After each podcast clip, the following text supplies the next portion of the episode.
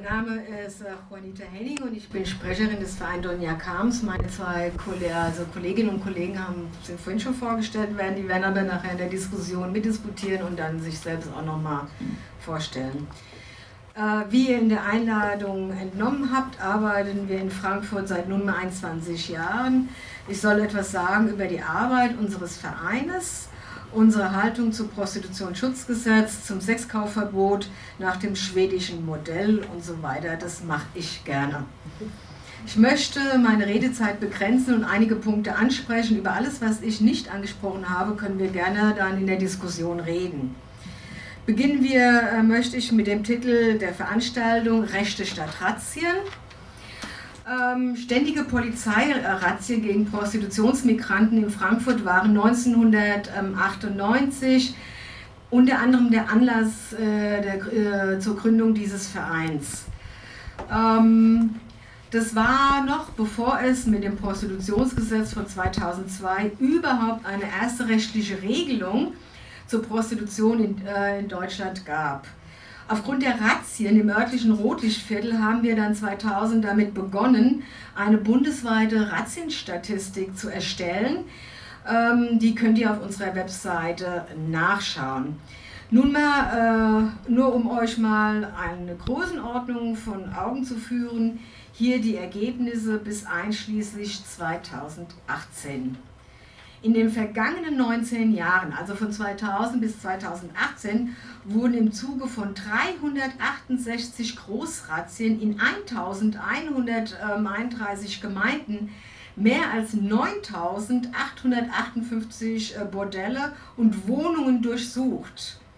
Bei diesem Einsatz kamen 79.700 äh, ähm, Einsatzkräfte, also Ermittler der Polizei, äh, zur Arbeit, die die Kontrolle durchgeführt haben. Und die haben vor Ort etwa 56.000 Personen, in der Regel Sexarbeiterinnen, kontrolliert in den letzten 19 Jahren. Ähm, ich glaube, es gibt kaum einen Wirtschaftszweig in diesem Land, der in so hohem Maße polizeilich überwacht wird wie das Prostitutionsgewerbe. Und das, obwohl Prostitution illegal und seit 2002 ein rechtlich anerkannter Beruf ist. Man sollte aber noch eins wissen, bei jeder neunten Razzia ähm, kommen Spezialkräfte der Polizei zum Einsatz. Da haben wir den äh, BG, äh, BGS, also die Bundespolizei, Bundesgrenzschutz, mobile Einsatzkommando, das ist das MEK, Sondereinsatzkommando, das SEK, sowie einzeln, äh, in Einzelfällen sogar die Spezialgruppe GSG 9. Das zeigt, dass das Rotlichtrazzien immer auch Übungseinsätze für paramilitärische Verbände sind. Razzien im Prostitutionsgewerbe sind im Übrigen nur die berühmte Spitze des Eisbergs. Ständige, reguläre Routinekontrollen der Polizei sind dabei noch gar nicht berücksichtigt. Durch äh, sie werden nach unseren Berechnungen pro Jahr rund 40.000 Frauen kontrolliert. So viel zum Thema, wir hätten in Deutschland ein liberales Prostitutionsregime. Was wir alle, ähm, was wir allein dokumentieren können, ist natürlich nur das Hellfeld der Polizeiaktivitäten. Aber die Polizei macht ja ihr Handeln natürlich nicht transparent. Es bleibt also ein hohes Dunkelfeld. Ähm, den Herrschenden passt es überhaupt nicht, wenn man, die Hand, äh, wenn man das Handeln der Polizei schlicht dokumentiert so hat uns das Frankfurter Finanzamt unter anderem deshalb, weil wir den Razzienspiegel online gestellt haben, dem Verein Donja Kam die Gemeinnützigkeit entzogen.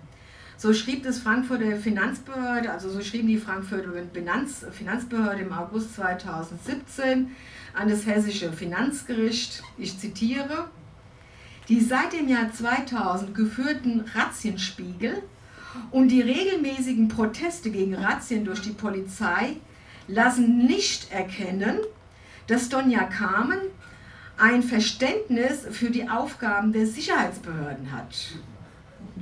Mit anderen Worten, eine kritische Haltung gegenüber der Polizei reicht heute aus, um einem kleinen Verein wie Donja Carmen die Gemeinnützigkeit zu entziehen.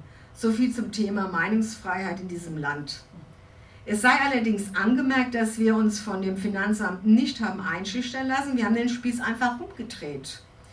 Das Finanzamt verklagt und darauf im letzten Jahr, daraufhin im letzten Jahr unsere Gemeinnützigkeit wieder zurückbekommen.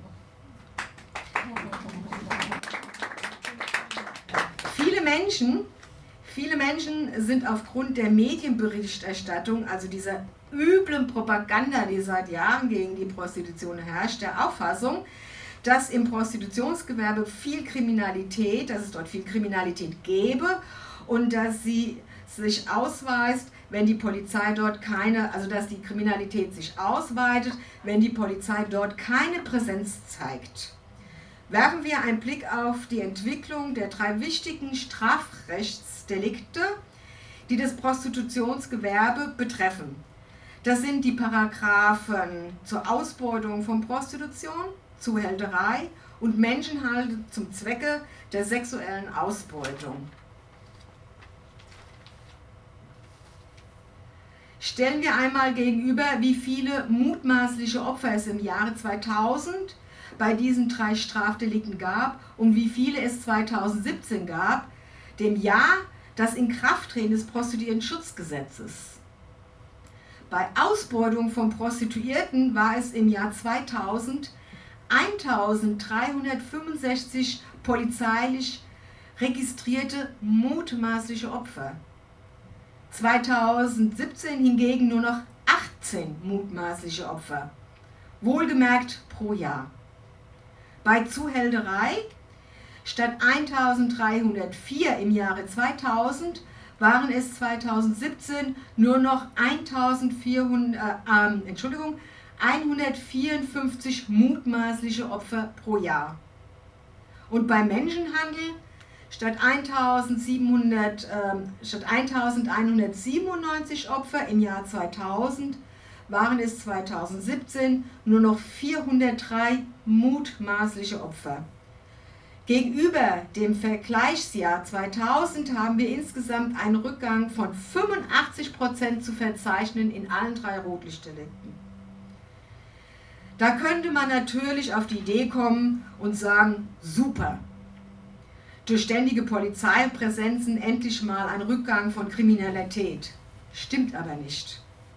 Einen BK, ein Blick, ein, anders, andersrum, eine vom BKA 2006 herausgegebene Studie von Erik Minte und Annette Herz fanden heraus, dass 43 Prozent der von ihm untersuchten Menschenhandelsverfahren sind durch die mutmaßlichen Opfer selbst angezeigt worden. Bis zu 68 Prozent der Verfahren wurden von den mutmaßlichen Opfern sowie Dritte, also Bekannte und Freier, ausgelöst. Durch polizeiliche Initiativermittlungen äh, wurden lediglich 10% der Verfahren in Gang gesetzt. Und nur 2% der Fälle waren die Verfahrensauslösung auf Razzien zurückzuführen ordnen wir noch einmal die Gesamtzahl der bekannten Kriminalität ein. Die Gesamtzahl der mutmaßlichen Opfer von Rotlichtkriminalität lag 2017 bei insgesamt 575 Personen. Bezogen auf die geschätzten 200.000 Sexarbeiterinnen in Deutschland sind das Zahlen im Promillebereich. Weniger als 0,3% der Sexarbeiterinnen sind mutmaßlich von Rotlichtkriminalität betroffen. Mit anderen Worten, 99,7% sind das nicht. Zuletzt 2016 wurde pro Jahr nur 77 Täter verurteilt. Da das Verhältnis Täter, Verdächtigte und mutmaßliche Opfer schon ja seit Jahrzehnten bei etwa 1 zu 1,2 liegt, darf man davon ausgehen, dass die zuletzt pro Jahr verurteilten 77 Täter etwa 100 gerichtlich erwiesene Opfer pro Jahr im deutschen Prostitutionsgewerbe entsprechen. Sollte jetzt der Hinweis kommen, wir hätten das Dunkelfeld vergessen, so sage ich, nehmen Sie einfach, nehmen Sie einfach das Zehnfache der gerichtlich erwiesenen Opfer von Kriminalität im Prostitutionsgewerbe. Also sind wir großzügig ein Dunkelfeld von 900 Prozent. Selbst dann wären, ihm noch, wären immer noch 99 Prozent der Sexarbeiterinnen hierzulande nicht von Rotrichkriminalität betroffen. Das, liebe Leute, ist die Realität. Und ausgerechnet in dem Jahr, als die Kriminalitätsentwicklung im Prostitutionsgewerbe seit mittlerweile zwei Jahrzehnten im Sinken begriffen war und 2017 ihren absoluten Tiefstand erreicht hat, sowie im Ergebnis als eher marginal zu bezeichnen ist, ausgerechnet zu diesem Zeitpunkt verabschiedet die Bundesregierung ein Gesetz, das sich nach offizieller Lesart, die wir nicht teilen, den Schutz der Prostituierten zum Ziele gesetzt hat. Um unsere Position vorwegzunehmen. Bin ich zu schnell, zu langsam? Ist es okay so? Ähm, was ganz gut wäre, wenn du dich noch ein bisschen mehr auf unsere Fragen konzentrieren würdest. Ja, aber ich würde es ganz gerne, es kommt alles, kommt alles. Okay. Wir glauben, dass die Bundes, wir glauben also der Bundesregierung kein Wort. Der Schutz von Prostituierten war niemals die Absicht dieser Regulierung. Wir haben das sehr ausführlich dargelegt und erläutert in unserem Buch, da manchmal ein bisschen Werbung, Entrichtung durch Schutz, für das ich jetzt äh, ja, Reklame ein bisschen gemacht habe alle, die glauben, es verhielte sich anders, empfiehlt sich ein Blick in das Gesetz selbst.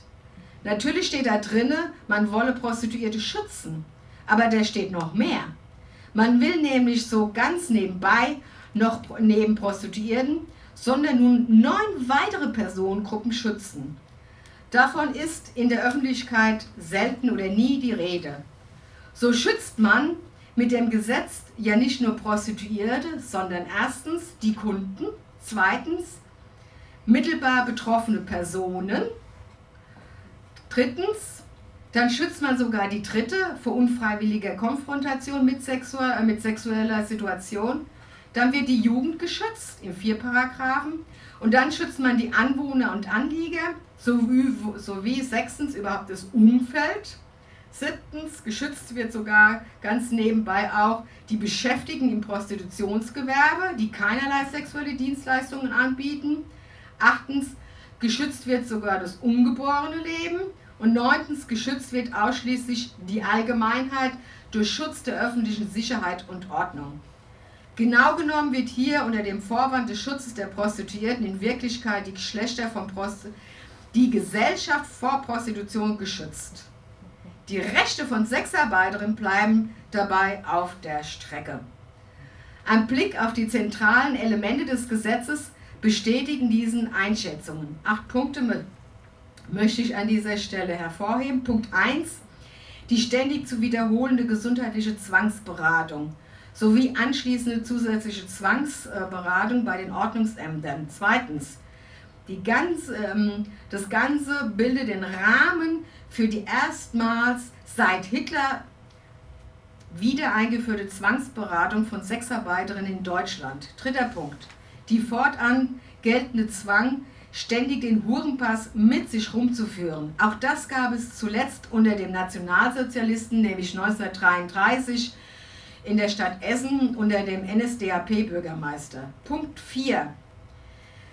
Verbunden mit der Zwangsregistrierung ist die gesetzliche verordnete Weiterleitung sensibler Daten, also der persönlichen Daten von Sexarbeiterinnen, nicht nur an das Finanzamt, sondern an, an jene Orte, für die die Prostituierte vorab angeben muss, wo sie denn arbeiten wird. Hierbei handelt es sich um die staatlich veranlasste und behördliche exekutiert, äh, exek, ähm, exekutiertes Zwangsouting. Punkt 5. Der Zwang, bei bereits zwei Personen, also zwei Sexarbeiterinnen, eine Konzessionierung zu beantragen. Das ist eigentlich das Kernelement dieses Gesetzes. Dies sogenannte Erlaubnispflicht gilt ähm, als Kernelement des Prostituiertenschutzgesetzes und hat zur Folge, dass nicht nur etwa große Betriebe sie beantragen müssen, sondern auch Vermieter die eine Wohnung an Prostituierte vermieten und dafür jetzt eine Konzession beantragen müssen. Was, heißt, was das heißt, kann sich jeder lebhaft vorstellen. Und sechstens, der Zwang, Kontrollbehörden jederzeit die Tür zu öffnen zu müssen, wenn Verdacht auf Prostitution besteht. Sie haben jederzeit Zutrittsrecht, nicht nur in öffentlichen erkennbaren Etablissements, sondern in allen Wohnungen sollte ein böswilliger Nachbar einen Verdacht schöpfen. Und siebtens, zur Erwähnung ist auch der Kondomzwang, ausschließlich bei der Prostitution. Regierung und Medien sprechen immer beschönigend von Kondompflicht. Wir halten es uns stattdessen an die ehrliche Wortwahl im bayerischen Erlass, die dort seit 2002 ausdrücklich von Kondomzwang bei Prostitution vorschreibt. Und achtens ist und schließlich nicht zu vergessen, die festgesetzten von Sanktionen und Zwangsgelder in einem eigenen Prostituierten-Schutzgesetz verankert und auf Prostitution zugeschnittene Bußgeldkatalog. Wir können auf diese einzelnen Elemente gerne in der Diskussion eingehen. Ich beschränke mich darauf, hier an dieser Stelle nur einige Punkte herauszugreifen und möchte die Frage dann später in den Raum stellen. Dann haben wir die Gesundheitsberatung, gesundheitliche Zwangsberatung. Es ist eine, es ist, ähm, ist eine obligatorische Gesundheitsberatung nicht doch sinnvoll und schützt die Frauen möglicherweise vor Infektionskrankheiten. Insbesondere ausländische Prostituierte kennen sich doch da möglicherweise nicht so gut aus. Wäre da nicht eine obligatorische Beratung besser als keine? Bitte beachten, man darf also die Gesundheitsberatung nicht isoliert für sich betrachten und sie als solche gutheißen. Wer die Gesundheitsberatung von Sexarbeiterinnen gutheißt, akzeptiert damit eine auf Zwangsouting zielende, repressive staatliche Politik gegenüber dieser Berufsgruppe. Man tut so, als kümmere man sich um die Sexarbeiterin. Der eigentliche Sinn der mit dem Prostituierten-Schutzgesetz eingeführte obligatorischen Gesundheitsberatung von Sexarbeiterinnen besteht darin, als Feigenblatt für die damit einhergehende Registrierung von Sexarbeiterinnen zu fungieren. Die Registrierung soll dadurch weniger repressiv erscheinen. Bitte beachten, das leitende Interesse der Betroffenen, das leitende Interesse der Betroffenen für eine Teilnahme an der Gesundheitsberatung ist nicht der viel beschworene Zwang zur Information oder Zugang zu Informationen oder die Linderung eines Leidens, sondern schlicht die Notwendigkeit, die Erlangung einer Bescheinigung als Voraussetzung zur Anmeldung als Prostituierte. Die Gesundheitsberatung von Sexarbeitern nach 10 des Prostituierten-Schutzgesetzes wird in den meisten Fällen nicht etwa, wie man erwarten könnte, von medizinischen qualifizierten Fachpersonal durchgeführt, sondern in der Regel von Sozialarbeiterinnen und Sozialpädagoginnen. Keiner anderen Berufsgruppe würde man eine derartige Behandlung als gesundheitliche Beratung zumuten. Hinzu kommt ein Missbrauch der gesundheitlichen Zwangsberatung zu anderen als medizinischen Zwecken. Diese Beratung ermöglicht nicht nur eine Ausforschung der Betroffenen, sie sind laut Gesetzesbegründung genau zu diesem Zweck vorgesehen. Ich zitiere. So sollen Sozialarbeiterinnen im Zuge der obligatorischen Gesundheitsberatung die Möglichkeit gegeben werden, sich, ich zitiere, gegenüber einer Vertrauensperson zu offenbaren. Die Instrumentalisierung zum Zwecke der Strafverfolgung wird offen eingeräumt. Zitiert, Zitat, ferner kann die Regelung zur Bekämpfung von Kriminalität in der Prostitution wie Menschenhandel, Gewalt gegen und Ausbeutung von Prostituierten und Zuhälterei beitragen. Zitat Ende. Die möglichen Weitergaben bezogen, äh, personenbezogener Daten an andere Perso Behörden untergräbt zudem im ärztlichen Standesrecht verankerte besondere Vertrauensschutz von Arzt- und Patientenverhältnis. So hat die in 10 Absatz 3 Prostituierten-Schutzgesetz in Verbindung mit 3 Absatz 1 Prostituierten-Schutzgesetz formulierte Vorgabe, wonach nicht der Wohnort einer Sexarbeiterin, sondern ihre vorwiegend Tätigkeitsort bestimmt, welchen gesundheitlichen Behörde für die Gesundheitsberatung einer Sexarbeit zuständig ist, zufolge, dass betroffene Frauen ihren Tätigkeitsort befragt werden müssen, obwohl das für eine Gesundheitsberatung ansonsten gänzlich unbedeutend ist. Obligatorische Gesundheitsberatungen sind kontraproduktiv. Sie ersetzen Prävention durch Zwang und verhindern gerade dadurch die Akzeptanz von präventiven Botschaften. Das schwächt das Selbstwertgefühl und die Entwicklung eines eigenen Durchsetzungsvermögens bei den Behörden. Zwang und permanente, unerbetene Kontrolle macht krank und sind daher das genaue Gegenteil von Gesundheitsschutz.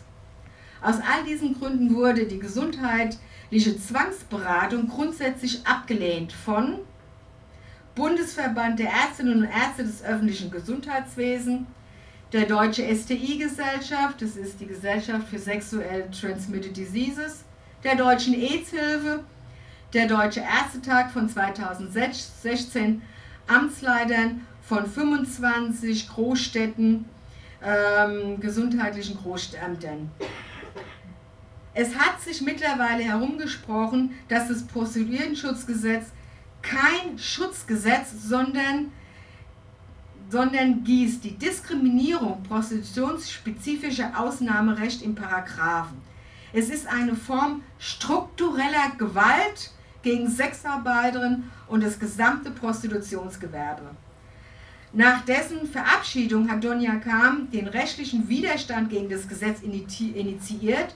Mit unserer Unterstützung haben 18 Sexarbeiterinnen vier Bordellbetreiber, davon sind drei Frauen, sowie drei frei, äh, freier Prostitutionskunde beim Bundesverfassungsgericht in Karlsruhe eine Verfassungsklage eingereicht.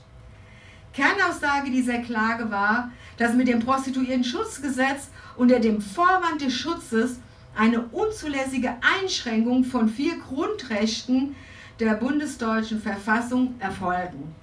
Erstens die unzulässige Einschränkung des, Grundgesetz, des Grundrechts auf sexuelle, auf sexuelle Selbstbestimmung im Widerspruch zu Artikel 1. Die Würde des Menschen ist untastbar. Punkt 2. Die unzulässige Einschränkung des Grundrechts auf informelle Selbstbestimmung.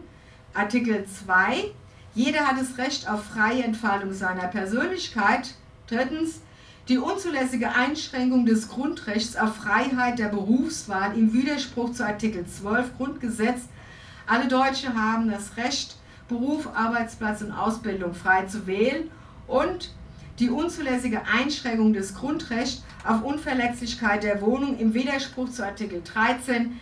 Die Wohnung ist unverletzlich. Mit der Verfassungsbeschwerde gegen das Prostituiertenschutzgesetz versuchen Sexarbeiterinnen in Deutschland zum ersten Mal ihre Rechtslage vor dem obersten deutschen Gericht klären zu lassen. Doch im Juli 2018 beschloss das Bundesverfassungsgericht unter dem Vorsitzenden Richter Dr. Ferdinand Kirchhoff aus formellen Gründen die Klage nicht zur Entscheidung anzunehmen. Mit sieben dünnen Sätzen rechtfertigte der Richter ihre Verweigerung die inhaltliche Befassung mit den 62 Seiten Klageschrift. Die Verfassungsbeschwerde, so der Richter oder Richterinnen, sei nicht in einer der gesetzlichen Anforderungen genügenderweise begründet, hieß es. Aus diesem Grund hat Donja Kamen den Klägerin darin bestärkt, dass den Europäischen Menschenhof, äh, Menschengerichtshof in Straßburg zu gehen, was im Februar dieses Jahr auch dann geschah. Damit ist die Klage erhoben gegen die Bundesrepublik Deutschland, indirekt aber auch gegen das Bundesverfassungsgericht wegen Verstoß gegen Artikel, äh, Artikel 6 Absatz 1 Europäischen Menschenrechtskonvention verankerte Recht nämlich auf ein faires Verfahren. Die Klage ist immer noch anhängig und bislang nicht entschieden. Wen schützt, äh, wenn das Prostituiertenschutzgesetz nicht schützt? Welche Ziele hat nun das Gesetz? Was ist es dann, was es schützt? Oder die Ziele? Ziel des Gesetzes ist auch nicht die Entzug der Grundrechte, weil hier vielleicht Sadisten am Werk waren, sondern Repression ist kein Selbstzweck, sondern Mittel zum Zweck. Was aber ist der eigentliche Zweck dieses Gesetzes, wenn es weder Schutz noch bloße Repression ist? Lassen Sie mich jemanden zitieren, der sich ausdrücklich mit diesem Gesetz befasst hat und dem man diesbezüglich als Urteilsvermögen zutrauen darf. Ich zitiere, im Ergebnis verfolgt auch dieses Regulierungsansatz das Ziel der Abschaffung der Prostitution. Der Druck wird aber auf der Anbieterseite aufgebaut, anstatt auf der Seite der Kunden. Zitat Ende. Gesagt hat das Professor, Professorin Maria Wersing, die Präsidentin des Deutschen Juristinnenbundes. Wir teilen nicht alle Auffassungen dieser Vereinigung zum Prostitutionsgesetz, aber das eben zitierte teilen wir ausdrücklich. Die Einschätzung wird übrigens durch die bisherige Resultate der Umsetzung des Prostituiertenschutzgesetzes äh, bestätigt. Die staatliche Befürworter des Prostituiertenschutzgesetzes und seine repressiven Maßnahmen sind keine fehlgeleiteten Sadisten, wie eben schon gesagt, sondern eiskalte Technokraten der Macht. Ihnen sind die von den Folgen des Gesetzes betroffene Sexarbeiterinnen reichlich egal. Deswegen machen sie mit dem Gesetz auch weiter, obwohl es sich mittlerweile in verschiedenen Hinsichten als Flop erwiesen hat. Alle, alle Elemente des Gesetzes zeugen von einer durchdachten Strategie. Wer das Gesetz kennt, wird kaum behaupten können, es handelt sich hier dabei um an sich für, um an, um an und für sich gute Ziele, die dummerweise durch einige falsche Mittel konterkariert werden. Wir sagen sehr deutlich, die reaktionären Ziele entsprechen reaktionärer Mittel. Zwischen Mittel und Ziele des Gesetzes besteht kein Gegensatz, sondern sie entsprechen sich. Es geht also nicht an, die Ziele des Gesetzes gut zu heißen und nur an dem einen oder anderen Mittel Kritik zu üben. Dem Staat geht es mit dem Prostituiertenschutzgesetz um das langfristige strategische äh, Ziel einer schrittweise Zerschlagung der Infrastruktur von Prostitution und damit einhergehende Eindämmung von Prostitutionstätigkeit jeder Art. Die erneute gesellschaftliche Ausgrenzung von Sexarbeiterinnen, verbunden mit einer zunehmenden wiederauflebenden Moralisierung im Umgang mit Prostitution, sind dafür willkommene Hebel. Der Aufbau eines umfassenden Kontrollregimes dient dem Zweck der Eindämmung von Prostitution, nicht zum Zwecke des Schutzes von Sexarbeiterinnen. In der Bundeskriminal- Auftragsstudie Logistik organisierter Kriminalität von 1993 schlug Professor Dr. Ulrich Siebert, seinerzeit Professor für Strafrecht an der Uni Würzburg, vor, insbesondere, Zitat, insbesondere die Erteilung gewerberechtlicher Genehmigung für Bordelle in Betracht zu ziehen, um, und er sagt weiter, eine Strafverfolgung im Bereich der Prostitution macht nur Sinn, ich zitiere, wenn daneben auch die genutzten Logistik, Strukturen und Märkte beseitigt werden. Warum wird Prostitution diskriminiert? Was ist überhaupt Prostitution? Die Tatsache, dass seit Jahrhunderten anhaltend und mit dem Prostitutionsschutzgesetz erneut bestätigte rechtliche Diskriminierung von Prostitution wirft die Frage auf, warum äh, ist das eigentlich so? Warum wird Prostitution immer und ewig diskriminiert, stigmatisiert? Nach wie vor gilt die auf die Institution der Ehe und damit auf die Einheit von Sexualität und Liebe gegründete bürgerliche Kleinfamilie als unabdingbare ökonomische Versorgungsinstitution für den Nachwuchs für den nie auszuschließenden ökonomischen Notfall, für das Alter insbesondere in Anbetracht wachsender ökonomischer Schieflagen, in ökonomischen Krisen sollen Familienkonstellationen, mittlerweile auch Mann-Mann oder Frau-Frau-Beziehungen wieder den Unbill des kapitalistischen Alltags auffangen und für den Einzelnen abfedern, sofern sie die individuelle wechselseitige ökonomische Stabilisierung bewahren, sie den bürgerlichen Staat vor kostenträchtigen Sozialausgaben. Eine zunehmende soziale Polarisierung und Prekarisierung in der gesellschaftlichen Produktion und Reproduktion hat zur Folge, dass Ehe und Familie wieder einen höheren Stellenwert, einen höheren Stellenwert als Auffangbecken sozialer Verwerfungen herhalten, damit die Staatshaushalt von den Subalternen nicht übergebührend belastet werden. Eine Aufwertung der Ehe und Familie bedeutet immer, dass die Institution Prostitution als gelebte Trennung von Sexualität und Liebe moralisch in Misskredit gebracht wird. Denn im prostitutiven Verhältnis wird die als unabdingbare vorgestellte Einheit von sexuellen Befriedigung und sozialer Verpflichtung im beiderseitigen Einvernehmen aufgelöst. Weder die Frau noch der Mann erwachsen aus dem gewährten Akt sexueller Befriedigung irgendwelche Ansprüche oder Verpflichtungen dem anderen gegenüber. Sinkende Geburtenrate stehen im Kapitalismus für eine wenig flexible arbeitende Reservearmee, für eine schwindende konsumtive Nachfrage. Vor dem Hintergrund seit langem sinkender Geburtenrate wird Prostitution als nicht reproduktiven Sex zum potenziellen gesellschaftlichen Feindbild. Die bürgerliche Kleinfamilie hingegen zur systemrelevanten Keimzelle der Gesellschaft als zentraler Ort der gesellschaftlichen Reproduktion. Das Prostituierten-Schutzgesetz ist frauenfeindlich, sex, äh, ist frauenfeindlich nicht nur gegenüber den Sexarbeiterinnen. Das Prostituierten-Schutzgesetz ist zwar von zwanghafter Prostitutionsgesellschaft geprägt, aber es richtet sich gegen Frauen innerhalb und außerhalb der Prostitution. Das wird in der öffentlichen Debatte gern unterschlagen.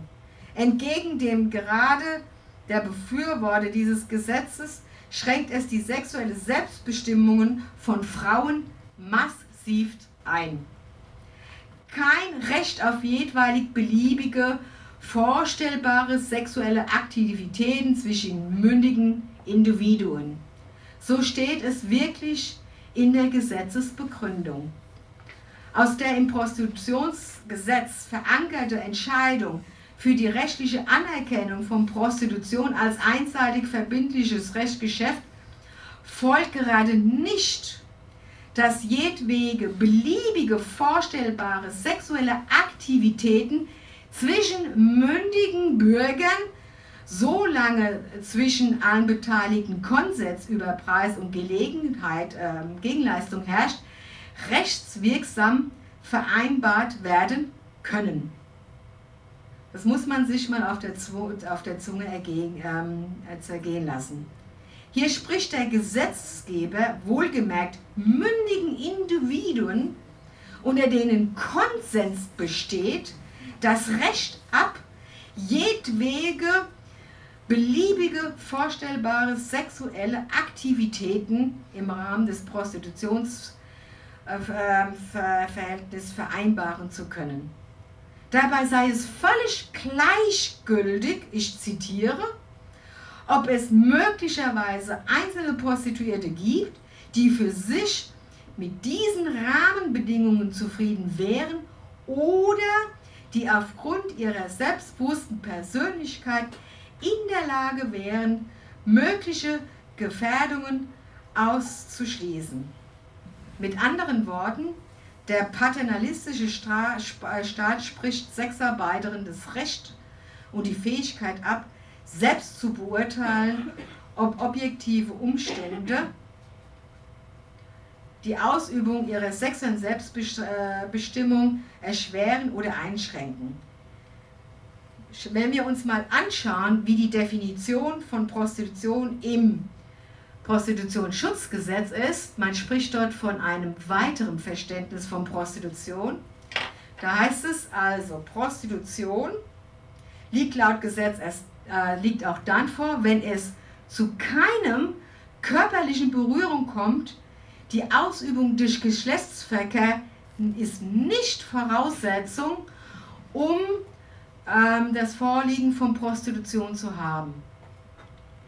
Es muss kein Geld fließen. Es reicht aus, wenn eine Frau durch ihre sexuellen Aktivitäten einen Geldwertvorteil erlangt, dann ist auch sie eine Sexarbeiterin. Entscheidend ist hierbei nicht einmal die Höhe des möglichen Gewinnes, sondern die bei einer Frau vorliegenden gezielte Gewinnorientierung. Es geht also um die subjektive Absicht, durch sexuelle Dienstleistungen den Lebensunterhalt zu sichern.